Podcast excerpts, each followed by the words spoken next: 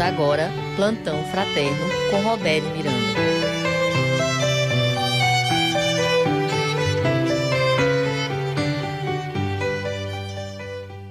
Bom dia, eh, queridos ouvintes da Rádio Ismael. Estamos aqui reunidos novamente para, mais uma vez, junto com os irmãos que nos acompanham, tanto aqueles que estão ainda encarnados, como os que já desencarnaram, para refletirmos um pouco sobre a inveja. A inveja que é um sentimento altamente destruidor. E para que nós possamos aproveitar ao máximo o tema de hoje, vamos pedir luzes a Deus através dessa prece que vai ser feita neste momento. Ó Cristo amigo, você que é uma presença fiel, leal e marcante em nossas vidas, venha nos dar condições para conseguirmos dar conta do nosso compromisso a respeito do programa Plantão Fraterno na manhã de hoje. O programa Plantão Fraterno tem como finalidade principal levar consolo e orientação para todos aqueles que necessitam. Derrame as suas luzes sobre nós, Jesus, e peça ao nosso amado Deus e Pai de toda a humanidade que venha nos orientar em cada momento e que Deus também permita a presença e o acompanhamento de toda a espiritualidade amiga, esses espíritos de luz que sempre desejam o nosso bem e colaboram para a nossa evolução espiritual. Assim seja, graças a Deus. É, eu vou pedir que o Felipe, como já foi feito certa vez, que ele coloque para nós a música Quanta Luz, confirmando a nossa prece e desejando que essa luz divina ela nos acompanhe em cada momento e vá preparando o seu coração, a sua mente para a reflexão sobre a inveja, tema de hoje deste programa.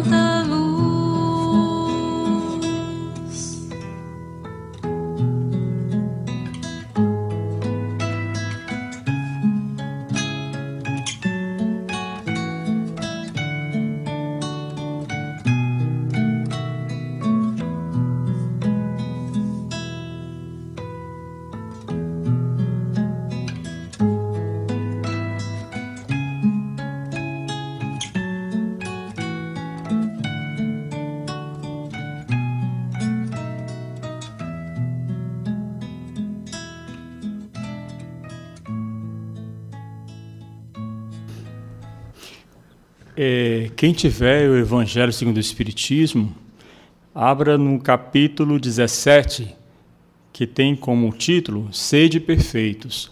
Capítulo 17 do Evangelho segundo o Espiritismo, Sede Perfeitos. Vou fazer a leitura do tópico de número 3, o homem de bem. E mesmo que você não tenha o Evangelho, você pode apenas nos acompanhar e, se quiser, até fechar os olhos para meditar sobre cada trecho desse tópico que eu vou ler. O homem de bem.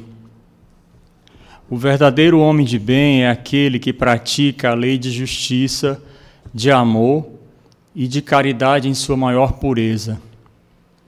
Se interroga a consciência sobre seus próprios atos, pergunta a si mesmo se não violou essa lei se não fez o mal e se fez todo o bem que podia. Se negligenciou voluntariamente uma ocasião de ser útil. Se ninguém tem o que reclamar dele. Enfim, se fez a outra em tudo o que quereria que se fizesse para com ele. Tem fé em Deus, em sua bondade, em sua justiça e em sua sabedoria sabe que nada ocorre sem sua permissão e se submete em todas as coisas à sua vontade. Tem fé no futuro, por isso coloca os bens espirituais acima dos bens temporais. Sabe que todas as vicissitudes da vida, todas as dores, todas as decepções são provas ou expiações, e as aceita sem murmurar. O homem, possuído do sentimento de caridade e de amor ao próximo, faz o bem pelo bem sem esperança de recompensa, retribui o mal com o bem, toma a defesa do fraco contra o forte e sacrifica sempre seu interesse à justiça. E encontra a satisfação nos benefícios que derrama, no serviço que presta, nos felizes que faz nas lágrimas que seca, nas consolações que dá aos aflitos.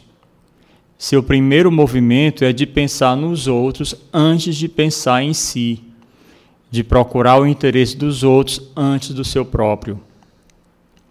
O egoísta, ao contrário, calcula os lucros e as perdas de toda a ação generosa. Ele é bom, humano e benevolente para com todos sem preferência de raças nem de crenças, porque vê irmãos em todos os homens. Respeita nos outros todas as convicções sinceras e não lança o anátema àqueles que não pensam como ele. Em todas as circunstâncias, a caridade é o seu guia. Diz a si mesmo que aquele que leva prejuízo a outrem por palavras malévolas que fere a suscetibilidade de alguém por seu orgulho e seu desdém, que não recua à ideia de causar uma inquietação, uma contrariedade, ainda que leve, quando pode evitá-lo, falta o dever de amor ao próximo e não merece a clemência do Senhor. Não tem ódio, nem rancor, nem desejo de vingança. A exemplo de Jesus, perdoa e esquece as ofensas e não se lembra senão dos benefícios, porque sabe que lhe será perdoado como ele próprio houver perdoado. É indulgente para com as fraquezas alheias, porque sabe que ele mesmo tem necessidade de indulgência. E se lembra destas palavras do Cristo: Aquele que está sem pecado, lhe atire a primeira pedra. Não se compraz em procurar os defeitos alheios, nem em colocá-los em evidência. Se a necessidade a isso o obriga, procura sempre o bem que pode atenuar o mal. Estuda suas próprias imperfeições e trabalha sem cessar em combatê-las. Todos os seus esforços tendem a poder dizer a si mesmo no dia de amanhã que há nele alguma coisa de melhor, alguma coisa de melhor do que na véspera. Não procura fazer valorizar nem seu espírito, nem seus talentos às expensas de outrem. Aproveita, ao contrário, todas as ocasiões para ressaltar as vantagens dos outros. Não se envaidece nem com a fortuna, nem com as vantagens pessoais, porque sabe que tudo o que lhe foi dado pode lhe ser retirado. Usa, mas não abusa, dos bens que lhe são concedidos, porque sabe que é um depósito do qual deverá prestar contas, e que o emprego, o mais prejudicial para si mesmo, é de fazê-lo servir à satisfação de suas paixões.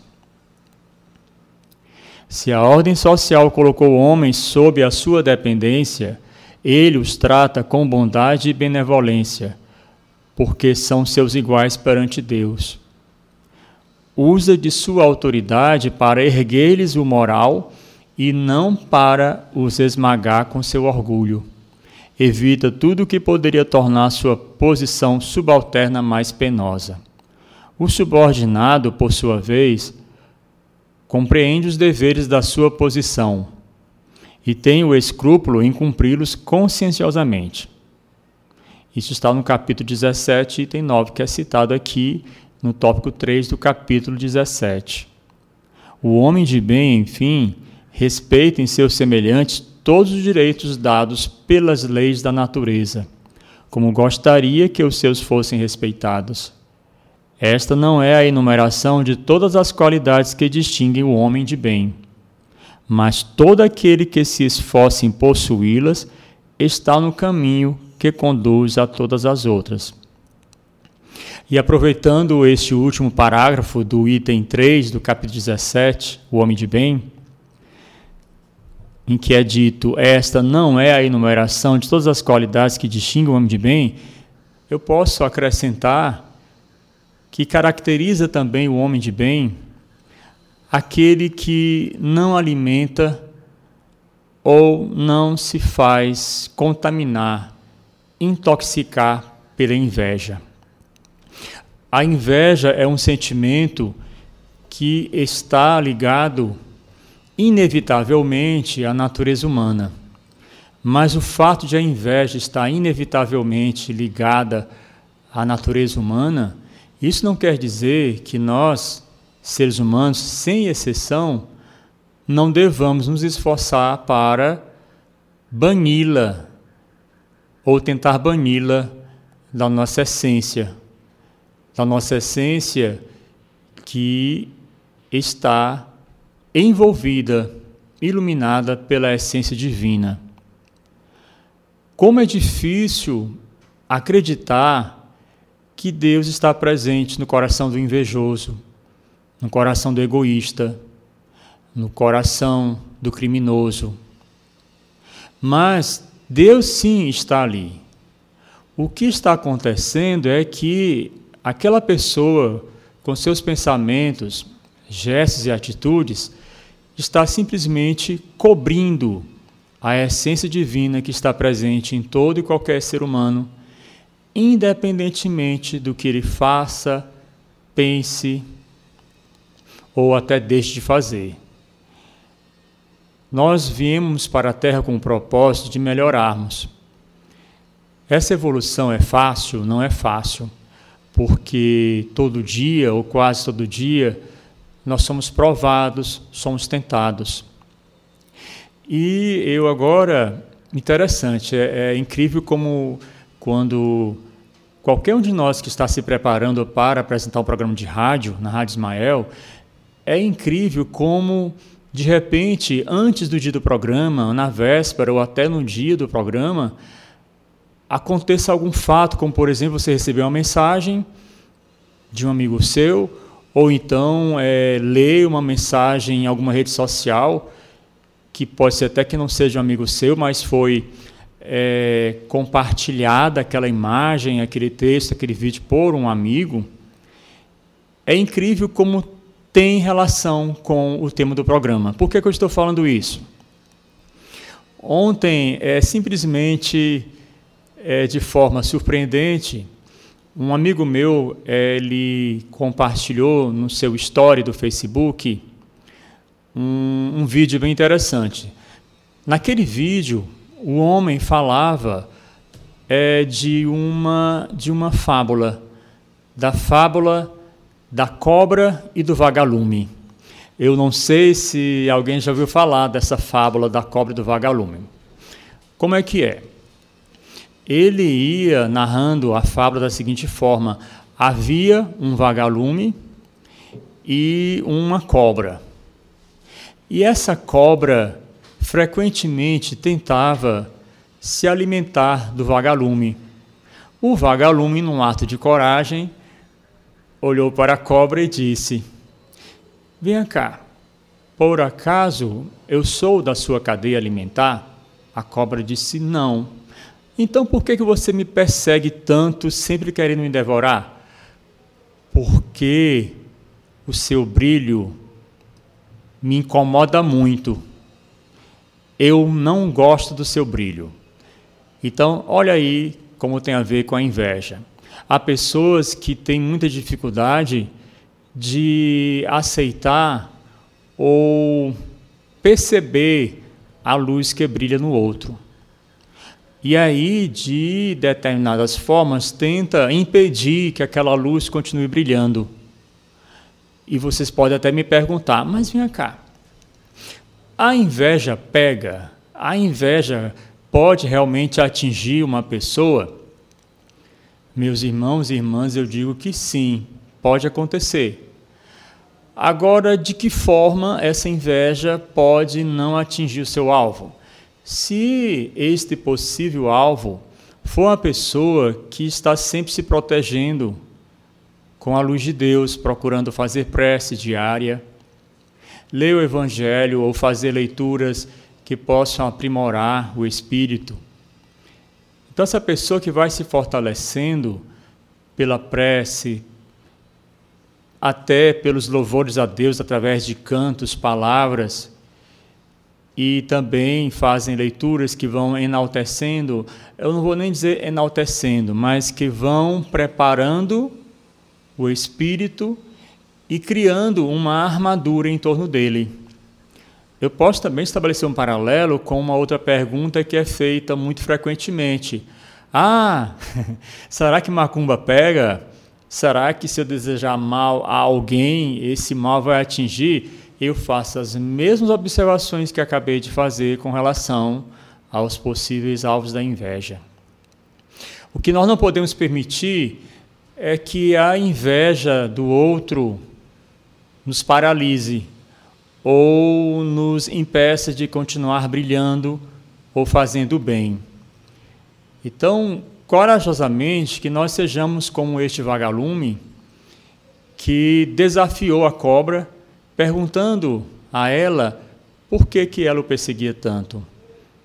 E a cobra, nós sabemos que geralmente a cobra é associada à imagem da falsidade, do encanto, do feitiço, da magia. Mas naquele momento, a cobra não foi nada falsa. Ela disse para o vagalume: É porque o seu brilho me incomoda. Eu não suporto, eu não tolero o seu brilho. Então, é um convite que é feito para cada um de nós. É, eu vou utilizar também, é, novamente, por que, que eu digo novamente? Porque eu já utilizei várias vezes este livro aqui nos meus programas, As Dores da Alma. O livro As Dores da Alma, ele foi psicografado por Francisco do Espírito Santo Neto. E esse, este livro foi ditado pelo Espírito Hamed ao Francisco do Espírito Santo Neto. As dores da alma, como já falei outras vezes, apresentam vários tópicos relacionados às vivências do ser humano. E eu encontrei aqui duas partes que tratam exatamente da inveja. E o interessante é que sempre antes de, de ser feita, sempre antes de vir o texto principal, em cada parte desse livro, há sempre o destaque para alguma frase que vai ser mencionada no corpo do texto. Olha o que está escrito aqui. O invejoso é inseguro e supersensível, irritadiço e desconfiado. observador minucioso e detetive da vida alheia até a exaustão, sempre armado e alerta contra tudo e todos. E se nós olharmos por um determinado ângulo, uma pessoa invejosa está demonstrando simplesmente a sua incapacidade de lidar com o progresso dos outros, a sua incapacidade de também se esforçar e tentar alcançar aquilo que ela julga essencial para a sua vida, não importa se seja no sentido material, espiritual, não importa. E quando eu falei naquele momento ali, daquela fábula da cobra e do vagalume, a cobra, apesar de ser, é, às vezes, representação da falsidade, mas ela assumiu o que está acontecendo. E aí está o primeiro passo, minha gente. Aí está o primeiro passo para nós iniciarmos a mudança. Qual é o primeiro passo? Assumirmos. Nós simplesmente termos a devida consciência de que aquilo está acontecendo ou está prestes a acontecer, ou seja, a manifestação da inveja. Bem, aqui eu aproveito para verificar já algumas participações que já estão sendo é, transmitidas aqui. Várias pessoas nos cumprimentando com bom dia. Bom dia, Jeane Santos, Maria Maria Ramos, Maria Délia Ramos, Maria de Fátima Cardoso Santos. O Felipe, ele além de ser o meu, o nosso técnico em cada programa, ele também está assistindo. Por que não? Ele não assistiria? Ele assiste porque, assim como eu, vocês que nos ouvem, ele também quer aprender, porque a aprendizagem deve ser diária. É, Nayane Araújo diz para mim: Bom dia, meu amigo Robério. Bom dia, Nayana. Seja Nayane, seja muito bem-vinda. E a Maria de Fátima é, acabou de dizer obrigada, deu certo. Então quer dizer, Fátima, que você não estava conseguindo acessar? Pois é, mas quando nós não desistimos, nós conseguimos. Eu também dou aqui um alô para a Thaisa Veras e para a Rosa Cristina. Bem, vou iniciar agora a leitura é, do texto correspondente a este tópico em destaque. O invejoso é inseguro e supersensível, irritadiço e desconfiado, observador minucioso e detetive da vida alheia até a exaustão, sempre armado e alerta contra tudo e todos. Gente, essa, essa frase ela é muito forte e detetive da vida alheia até exaustão. Aí eu pergunto: será que essa pessoa não tem o que fazer, não? será que as pessoas que ficam preocupadas com o progresso da outra, desejando é, o, que a outra, o que a outra é, o que ela tem, eu destaco o que ela é, porque às vezes a pessoa tem dificuldade para é, imitar o bom exemplo do outro. A inveja sempre foi uma emoção sutilmente disfarçada em nossa sociedade, assumindo aspectos ignorados pela própria criatura humana.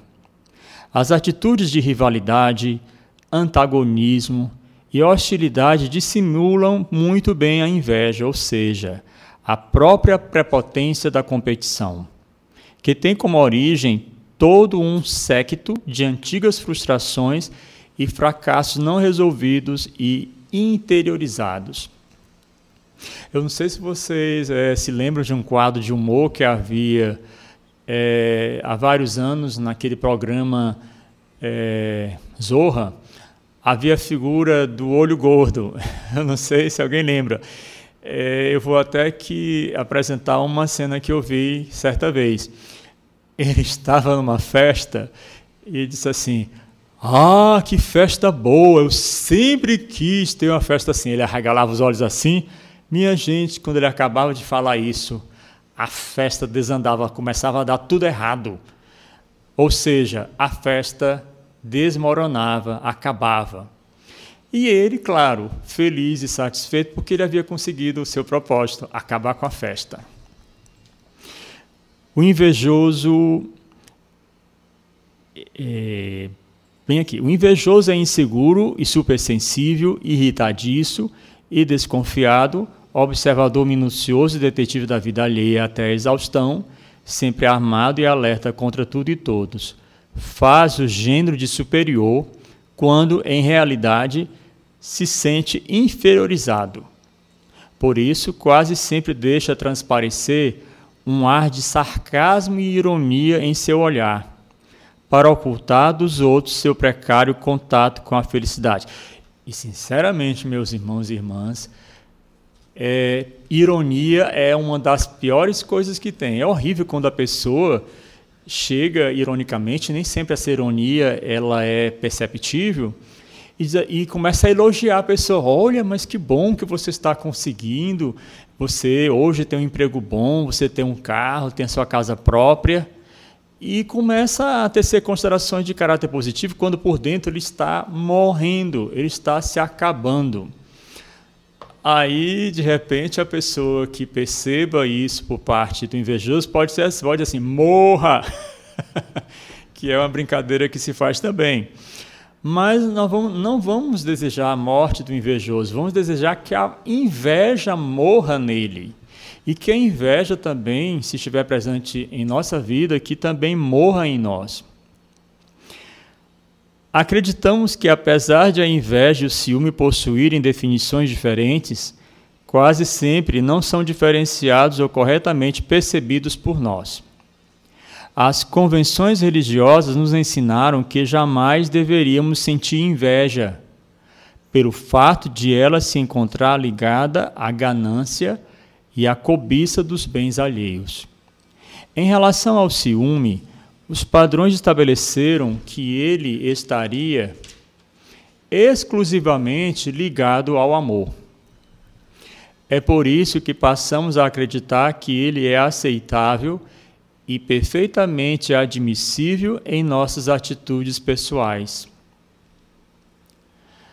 Analisando as origens atávicas e inatas da evolução humana, podemos afirmar que a emoção da inveja não é uma necessidade aprendida. Não foi adquirida por experiência nem por força da socialização, mas é uma reação instintiva e natural, comum a qualquer criatura do reino animal. O agrado e carinho a um cão pode provocar agressividade e irritação em outro por despeito. Me lembrei de uma certa vez que eu estava conversando com um amigo meu é, via internet e ele possuía, acredito que até ele tinha mais de um gato, não me lembro se eram dois ou três gatos. Minha gente, esses gatos começaram a arranhar o pobre coitado do meu amigo. Então vocês percebem que o ciúme também está presente é, nos animais e até também a inveja, porque isso é puramente instintivo. E vocês se lembram que eu falei em determinado momento do programa, ainda no início, que a inveja é algo ligado à natureza humana. Mas o fato de estar ligado à natureza, ligada à natureza humana, não significa dizer que nós não possamos trabalhar, nos esforçarmos para nos livrarmos deste mal, desta erva daninha. Nos adultos, essas manifestações podem ser disfarçadas e transformadas em atos simulados de menosprezo ou de indiferença. Já as crianças, por serem ingênuas e naturais, mordem, batem, empurram, choram e agridem. Não é à toa que os pais devem sempre estar atentos a essas manifestações de agressividade das crianças, motivadas por ciúme, inveja ou qualquer outro sentimento negativo, para já começar a educar aquela criança, a disciplinar. Quantos nós, adultos, já percebemos crianças, é, às vezes uma criança está num grupo de outras, um grupo de crianças brincando. Aí há um brinquedo que não está sendo tocado. De repente, uma das crianças se levanta ali do meio das demais pega aquele brinquedo e pronto, já começa a briga, principalmente quando parte do próprio dono do brinquedo. Então, é, o dono do brinquedo ele vai aquele brinquedo que não estava sendo alvo da atenção dele passa a ser porque simplesmente a outra criança pegou aquele brinquedo. A inveja entre irmãos é perfeitamente normal. Em muitas ocasiões, ela surge com a chegada de um irmão recém-nascido. Ah, como isso acontece! Ela surge muitas vezes com a chegada de um irmão recém-nascido que passa a obter no ambiente familiar toda a atenção e carinho. Ela vem à tona também nas comparações de toda espécie, feitas pelos amigos e parentes, sobre a aparência física privilegiada de um deles. Muitas vezes, a inveja manifesta-se em razão da forma de tratamento e relacionamento entre pais e filhos. Por mais que os pais se esforcem para tratá-los com igualdade, não conseguem pois cada criança é uma alma completamente diferente da outra. Em vista disso, o modo de tratar é consequentemente desigual.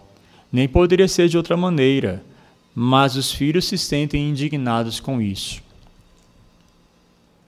A emoção da inveja no adulto é produto das atitudes internas de indivíduos de idade psicológica bem inferior à idade cronológica os quais, embora ocupem corpos desenvolvidos, são verdadeiras almas de crianças mimadas, impotentes e inseguras, que querem chamar a atenção dos maiores no lar. Acabou de vir à minha mente é, uma característica que geralmente está presente nos governantes, ditatori nos governantes ditatoriais. É, uma comparação que eu faço é com o governante da Coreia do Norte. Nós, eu percebo assim, pela atitude dele, é muita infantilidade. Ele, eu percebo a alegria que ele sente quando é, algum míssil é testado e ele percebe que deu certo, porque ele tem como objetivo, para atenção, desenvolver mísseis que possam atingir cada vez mais e mais as outras nações. Então, quando ele percebe que aquele míssil chegou próximo ao território da nação que ele quer amedrontar, ele fica muito feliz. Minha gente, é impressionante a alegria, o sorriso estampado no rosto daquele ditador norte-coreano. Mas isso está presente em várias épocas da humanidade. E é incrível como até nos dias atuais também, aqui e acolá, determinado governante acaba se utilizando é, da sua prepotência, do seu orgulho e vaidade, e aí se perguntar, será que ele não está demonstrando ser uma pessoa invejosa? Uma pessoa mimada porque, quando era criança, sempre teve a sua vontade atendida, os seus caprichos atendidos, e aí de repente ele olha para o mundo olha para o mundo como se fosse um brinquedo para ele. Eu não sei se vocês já tiveram a oportunidade de assistir a um filme do Charlie Chaplin, bem interessante, em que ele retrata a figura, o comportamento de um ditador. É, o nome, o nome do, do filme é O Grande Ditador. Procurem que vocês verão, encontrarão esse filme até para ser assistido online. Eu gosto tanto desse filme que eu cheguei até a comprar o DVD correspondente. E uma cena que me chamou a atenção naquele filme é quando é, aquele que está é, desempenhando o papel do ditador, o Charlie Chaplin, ele aparece ali com um como um personagem que faz assim uma, um paralelo, estabelece um paralelo com a figura do Adolf Hitler. Mas, claro, ele não menciona diretamente, mas ele começa a se comportar de uma forma semelhante à de Adolf Hitler, mas de uma forma como é, uma forma é, irônica, é de levando na brincadeira. E a cena é a seguinte: ele aparece com um planeta Terra, planeta Terra como se fosse é, de fosse um balão. Então ele começa a pegar o planeta Terra que foi inflado, ele foi inflado até chegar àquela forma. E ele começa a brincar com aquela bola no formato de terra. Ele joga a bola para um alto, joga para um lado, para o outro, joga para o alto. E ele faz verdadeiras brincadeiras, mas chega um momento que a bola simplesmente estoura, estoura diante dele. Então, aqui ele estava mostrando o quê? Que apesar daquela atitude de domínio, de autoritarismo diante do mundo, ele ia se dar mal, porque aquilo ia estourar, ia chegar o um momento que aquilo ia simplesmente estourar diante dele, porque o mal, a pessoa vai praticando o mal, vai fazendo o mal, mas chega um momento que o mal já atingiu o limite e ele pode ser uma das primeiras vítimas. Bem, vamos agora aqui fazer um intervalo para um momento de, de música, mas antes de pedir ao Felipe para é, exibir a música, eu quero aqui também é, responder ao bom dia da Roselane, da nossa querida irmã Roselane Duarte. A Roselane está considerando o tema maravilhoso, graças a Deus. Obrigado por você estar gostando do tema, Roselane.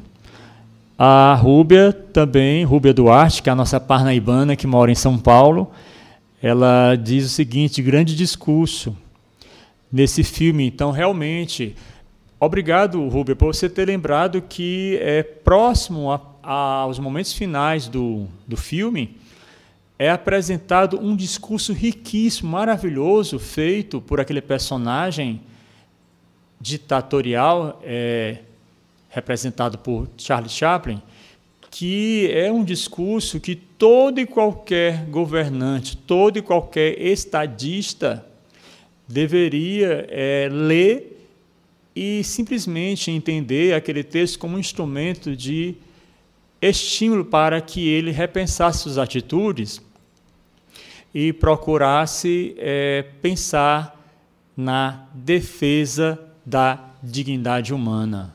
O melhor líder é aquele que, percebendo as necessidades, os anseios do seu povo, procura não é, oprimir aquele povo que está sob, sob o seu poder, sob o seu domínio, mas simplesmente procura é, trabalhar com o povo em nome da defesa de uma democracia concreta, propriamente dita. Eu peço agora que o Felipe coloque para nós aí aquela canção Será que Valeu a Pena, de Adenilson Matos. Por que, que eu escolho esta canção? Porque é de se perguntar: será que terá valido a pena nós passarmos a nossa existência neste planeta, nos deixando levar por sentimentos tão mesquinhos, tão negativos como a inveja, como o ciúme? a, o, o sentimento de competição, rivalidade, se nós tivermos passado toda a nossa vida fazendo só isso, quando nós voltarmos ao plano espiritual, nós teremos a certeza de que realmente não terá valido a pena aquilo tudo que nós fizemos. Então, ouçamos: será que valeu a pena?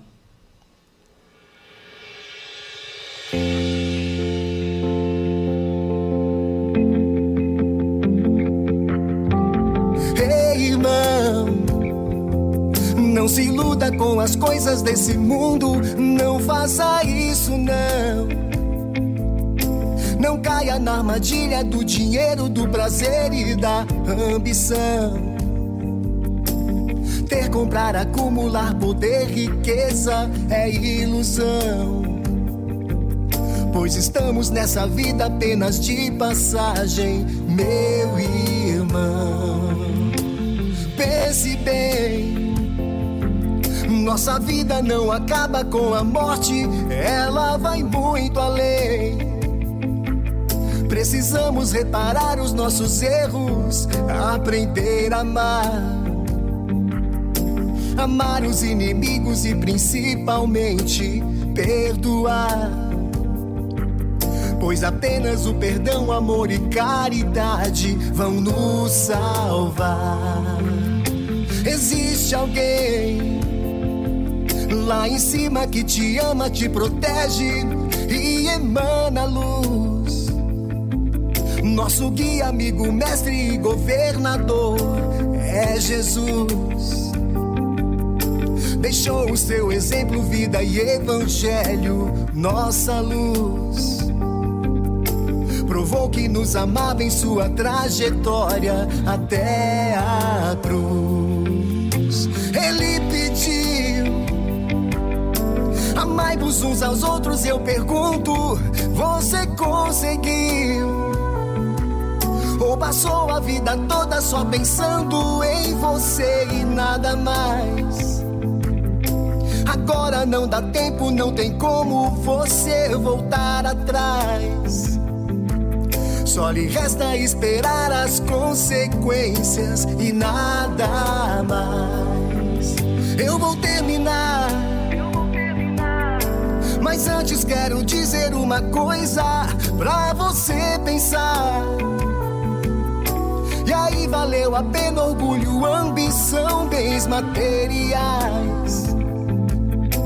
Chegou o fim da vida e tudo isso você não precisa mais terá que reparar seus erros e é melhor se preparar. Eu vou terminar. Mas antes quero dizer uma coisa pra você pensar. E aí valeu a pena orgulho, ambição, bens materiais. Chegou o fim da vida e tudo isso você não precisa mais terá que reparar seus erros e é melhor se preparar.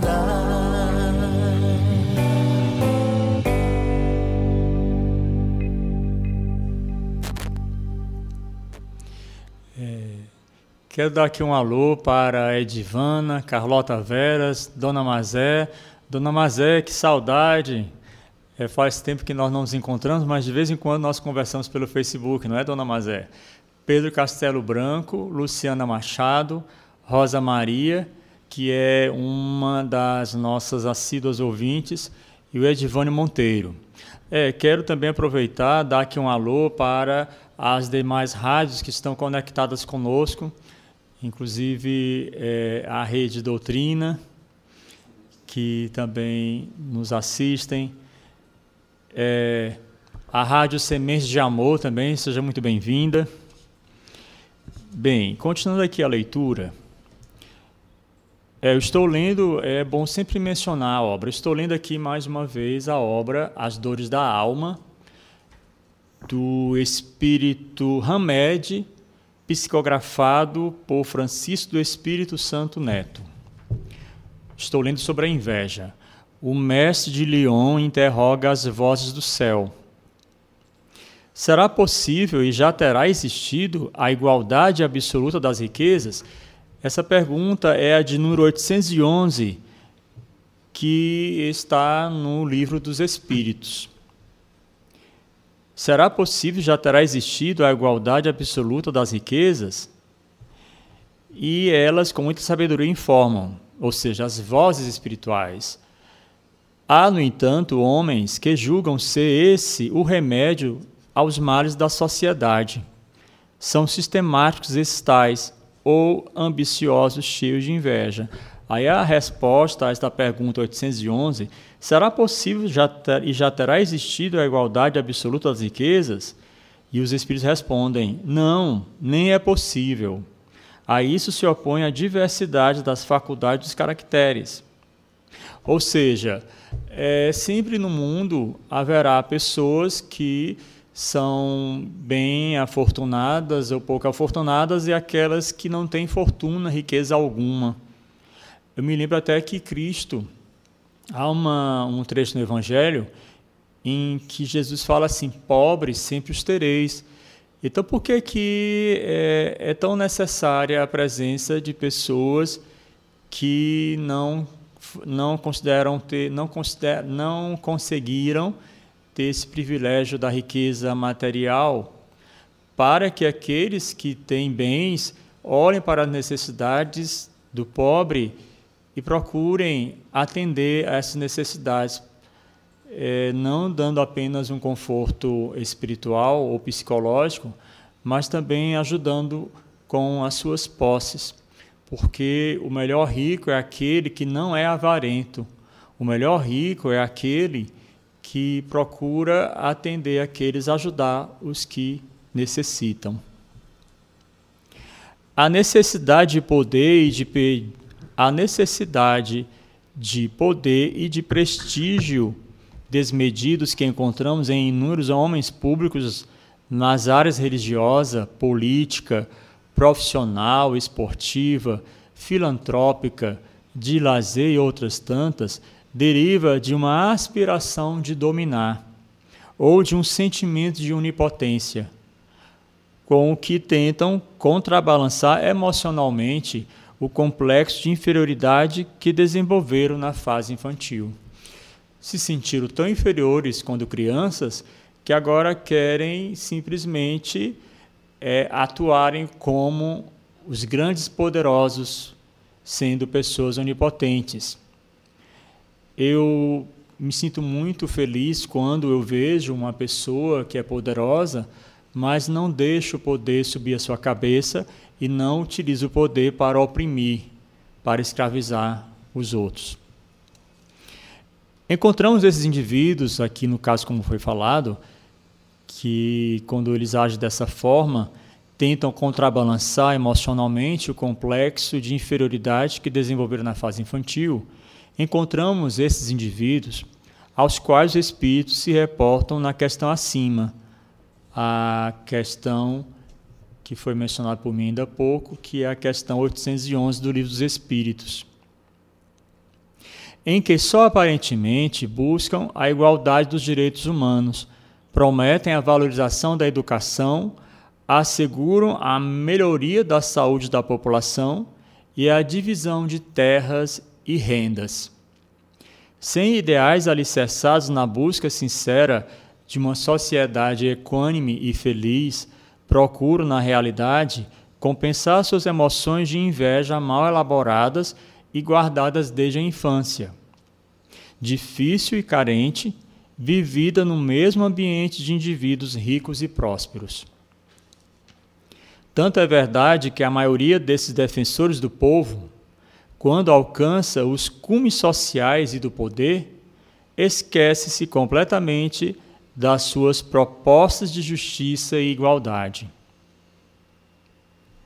Eis alguns sintomas interiorizados de inveja que podemos considerar como dissimulados e negados. Perseguições gratuitas e acusações sem lógica ou fantasiadas inclinações superlativas à elegância e ao refinamento, com aversão à grosseria. Insatisfação permanente, nunca se contentando com nada. Manifestação de temperamento teatral e pedantismo nas atitudes. Elogios afetados e amores declarados exageradamente. Animação competitiva que leva às raias da agressividade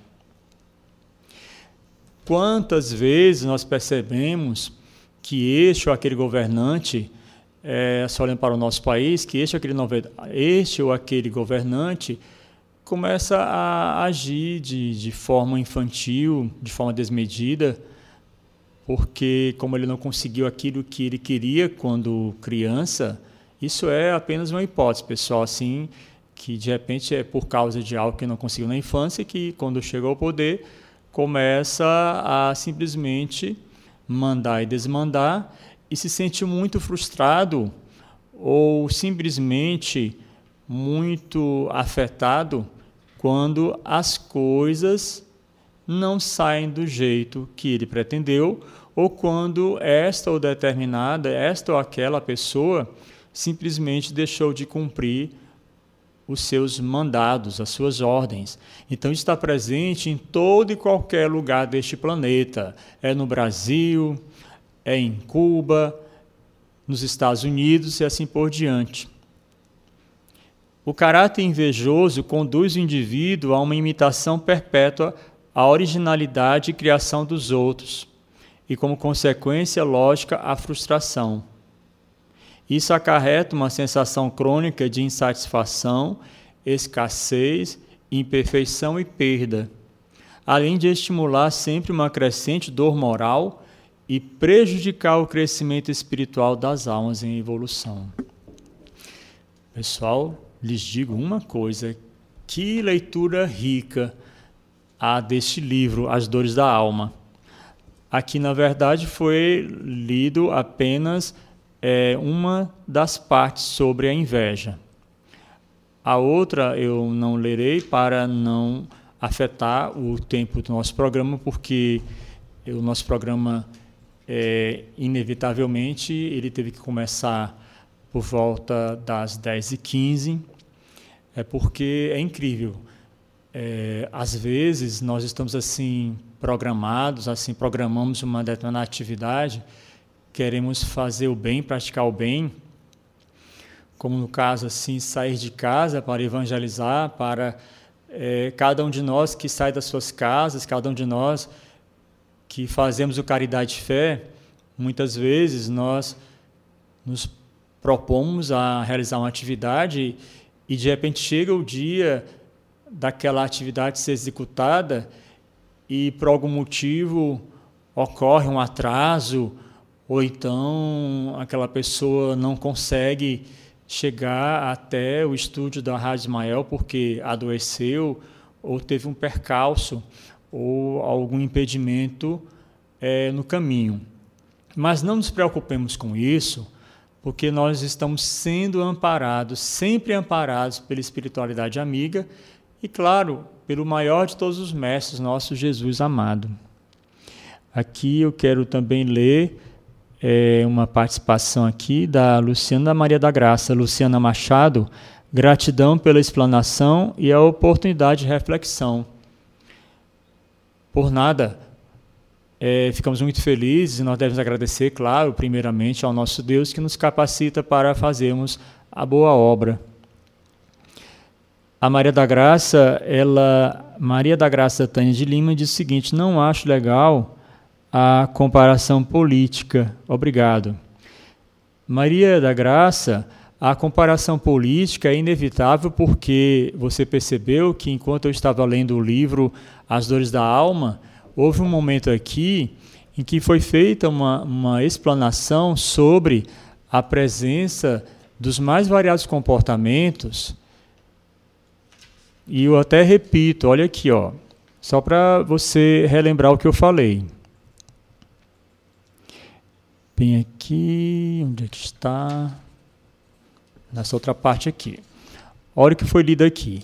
A necessidade de poder e de prestígio desmedidos que encontramos em inúmeros homens públicos, veja bem, em inúmeros homens públicos nas áreas religiosa, política, profissional, esportiva, filantrópica, de lazer e outras tantas, deriva de uma aspiração de dominar ou de um sentimento de onipotência, com que tentam contrabalançar emocionalmente o complexo de inferioridade que desenvolveram na fase infantil. Então, claro, minha irmã, minha amada irmã, eu respeito a sua opinião, mas eu digo a você que nós não podemos negar a realidade. Existem pessoas que estão imbuídas de poder nas mais variadas áreas e, estando ou na educação, na política, na religião, simplesmente oprimem procuram compensar suas frustrações e aí vão é, extrapolando os limites da sua atuação. Então é inevitável o próprio Cristo, em alguns momentos nós podemos perceber no Evangelho que o próprio Cristo também ele ergueu a sua voz. Ele era pessoa pacífica, mas aqui e acolá ele também usava de maior rigor, condenando os maus políticos, os maus religiosos, e até também aqueles que assumem o compromisso de educar, de orientar o povo. Então, essa questão do poder e do seu, do seu exercício feito de forma inadequada, não aprovada por Deus e pela espiritualidade amiga, deve ser combatida. Nós, como cristãos e espíritas, antes de sermos espíritas, nós somos, em primeiro lugar, cristãos. E o espírita consciente, ele, em alguns momentos, ele tem que também denunciar o mal, porque omissão também é pecado. É, respondendo aqui a, a Lene, Lene Moraes. Bom dia, Lene. Você nos cumprimenta com bom dia? A, a, a Iolene, é porque eu não sabia que também havia esse apelido, Alene. Né? Então, Iolene, seja bem-vinda, nossa querida irmã do Caridade Fé. Bom dia, querido, muito bom seu esclarecimento, obrigado. E ela também revela que está com saudades. E cada um de nós que faz o Caridade Fé, faz muito tempo que nós nos encontramos, mais de um mês, e essa saudade está presente nos nossos corações. Vamos ouvir agora mais uma canção é uma nova vida também cantada pelo mesmo é, pelo mesmo cantor, Adenilson Matos. Por que, que eu escolhi essa música? Porque cada um de nós, não importa em que área de atuação se encontre, deve agir de uma forma que realmente tenha abraçado uma vida nova, uma vida voltada para a solidariedade, para a justiça e também uma vida que se caracteriza pela luta contra a inveja, o ciúme, a onipotência, a prepotência e também essa capacidade que muitos de nós tem de simplesmente se desvirtuar do caminho certo. Porque Jesus, ele nos mostra claramente que o caminho a ser seguido é o caminho do bem. Me lembro que em determinado momento ele também é, combateu um abuso do poder de pessoas que estavam se utilizando dos templos, das casas de oração para transformá-las em comércio. Não foi à toa que o próprio Cristo, que não era uma pessoa omissa, que também denunciava o mal, disse: Vocês fizeram da casa do meu pai um covil de ladrões. É, e o zelo de Jesus ele era imenso, então ele sempre procurava defender aquilo que estava relacionado à vontade de Deus e que nós façamos o mesmo. Quando chega, quando chega um momento em que nós devemos abrir os olhos, não só dos demais, mas também os nossos próprios olhos, que nós não façamos, porque aquela pessoa que realmente assumiu uma vida nova vai pensar e agir de uma outra forma. Então, ouçamos uma nova vida.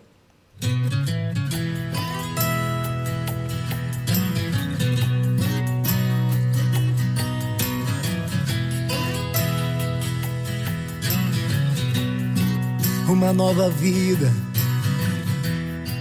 outra oportunidade que o Mestre lá do alto me deu para que eu possa aprender a amar. Já tive muitas oportunidades mas na maioria falhei. Foram anos e anos de sofrimento. Mas hoje me encontrei, tantas pedras e espinhos, tantos choros e feridas. Sofrimento é importante, porque agora eu nunca mais vou desperdiçar minha vida.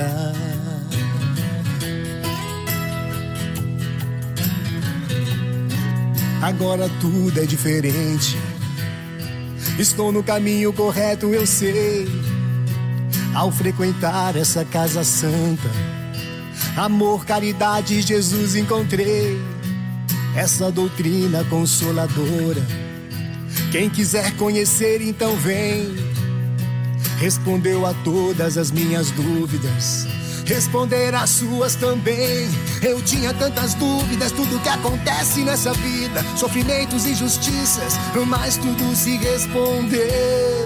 Causa e efeito, vidas sucessivas.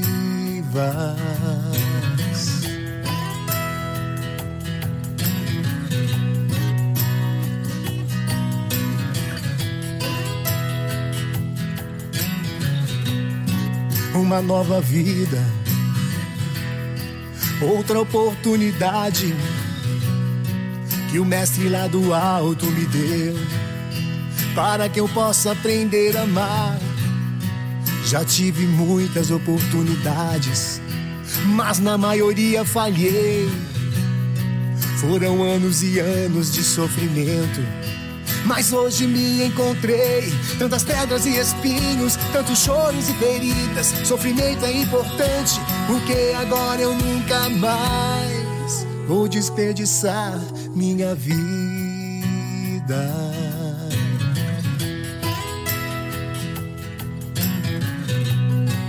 Agora tudo é diferente. Estou no caminho correto, eu sei.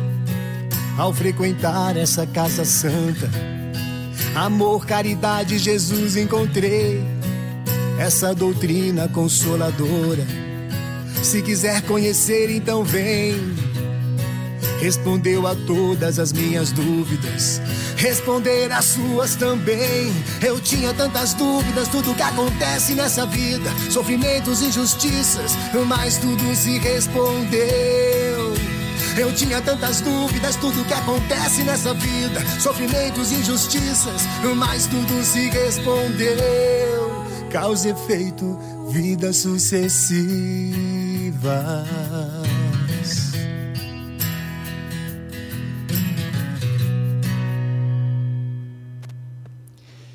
Bem, pessoal, a, a Rúbia, ela nos dá aqui uma grande contribuição.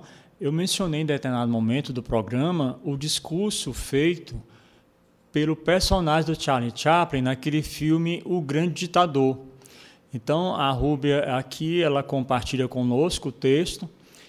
É, inclusive, é, o texto tem três laudas, mas, claro, eu vou ler apenas os três primeiros parágrafos, porque eles têm tudo a ver com o que eu falei no programa de hoje. Então, o título: O discurso final de O Grande Ditador de Charles Chaplin, pesquisado pelo professor J. Pietro B. Nardella Delova. No começo do discurso feito pelo personagem do Charles Chaplin, é dito o seguinte: Sinto muito mas não pretendo ser o imperador. Não é esse o meu ofício. Não pretendo governar ou conquistar quem quer que seja. Gostaria de ajudar a todos, se possível, judeus, os gentios, negros, brancos. Todos nós desejamos ajudar uns aos outros. Os seres humanos são assim. Desejamos viver para a felicidade do próximo, não para o seu infortúnio. Por que havemos de odiar ou desprezar uns aos outros? Neste mundo há espaço para todos. A terra, que é boa e rica, pode prover todas as nossas necessidades. O caminho da vida pode ser o da liberdade e da beleza, porém nos extraviamos a cobiça envenenou a alma dos homens, levantou no mundo as muralhas do ódio e tem nos feito marchar a passo de ganso para a miséria e os morticínios. Criamos a época da velocidade, mas nos sentimos enclausurados dentro dela. A máquina que produz abundância tem nos deixado em penúria. Nossos conhecimentos fizeram céticos nossa inteligência empedernidos e cruéis. Pensamos em demasia e sentimos bem pouco. Mais do que máquinas, precisamos de humanidade. Mais do que de inteligência, precisamos de afeição e doçura. Sem essas virtudes, a vida será de violência e tudo será perdido. Então, caminhando agora para os momentos finais do nosso programa, eu agradeço a Ruby por compartilhar este discurso do personagem Charles Chaplin no filme O Grande Ditador. E quem depois quiser lê-lo na íntegra, ele está disponível também na internet, basta que nós pesquisemos. Então, fechemos nossos olhos agora e procuremos acalmar o espírito que nós possamos neste instante perceber a presença amável de Jesus, este nosso amigo que nos conforta, nos consola e vai nos mostrando o caminho do bem.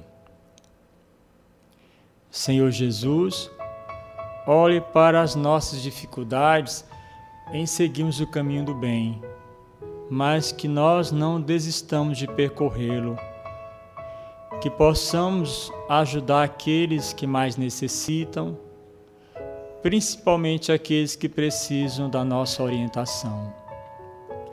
Muitas vezes percebemos que a dor nos assalta,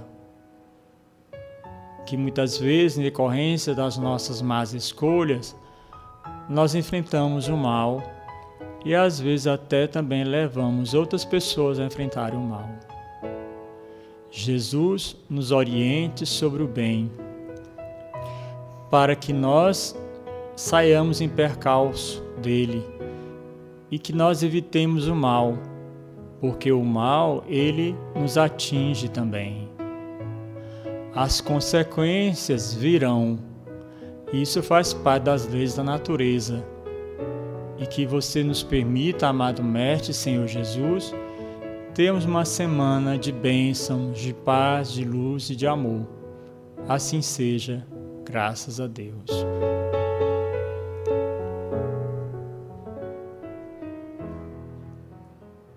Muito obrigado, meus irmãos e irmãs, por terem mais uma vez acompanhado o programa que, antes de terminar, quero também responder ao bom dia do Sebastião Augusto. Obrigado pela audiência que Deus nos abençoe e até a próxima semana. Fiquem com Deus. Tchau. Você ouviu Plantão Fraterno, uma produção da Web Rádio Ismael.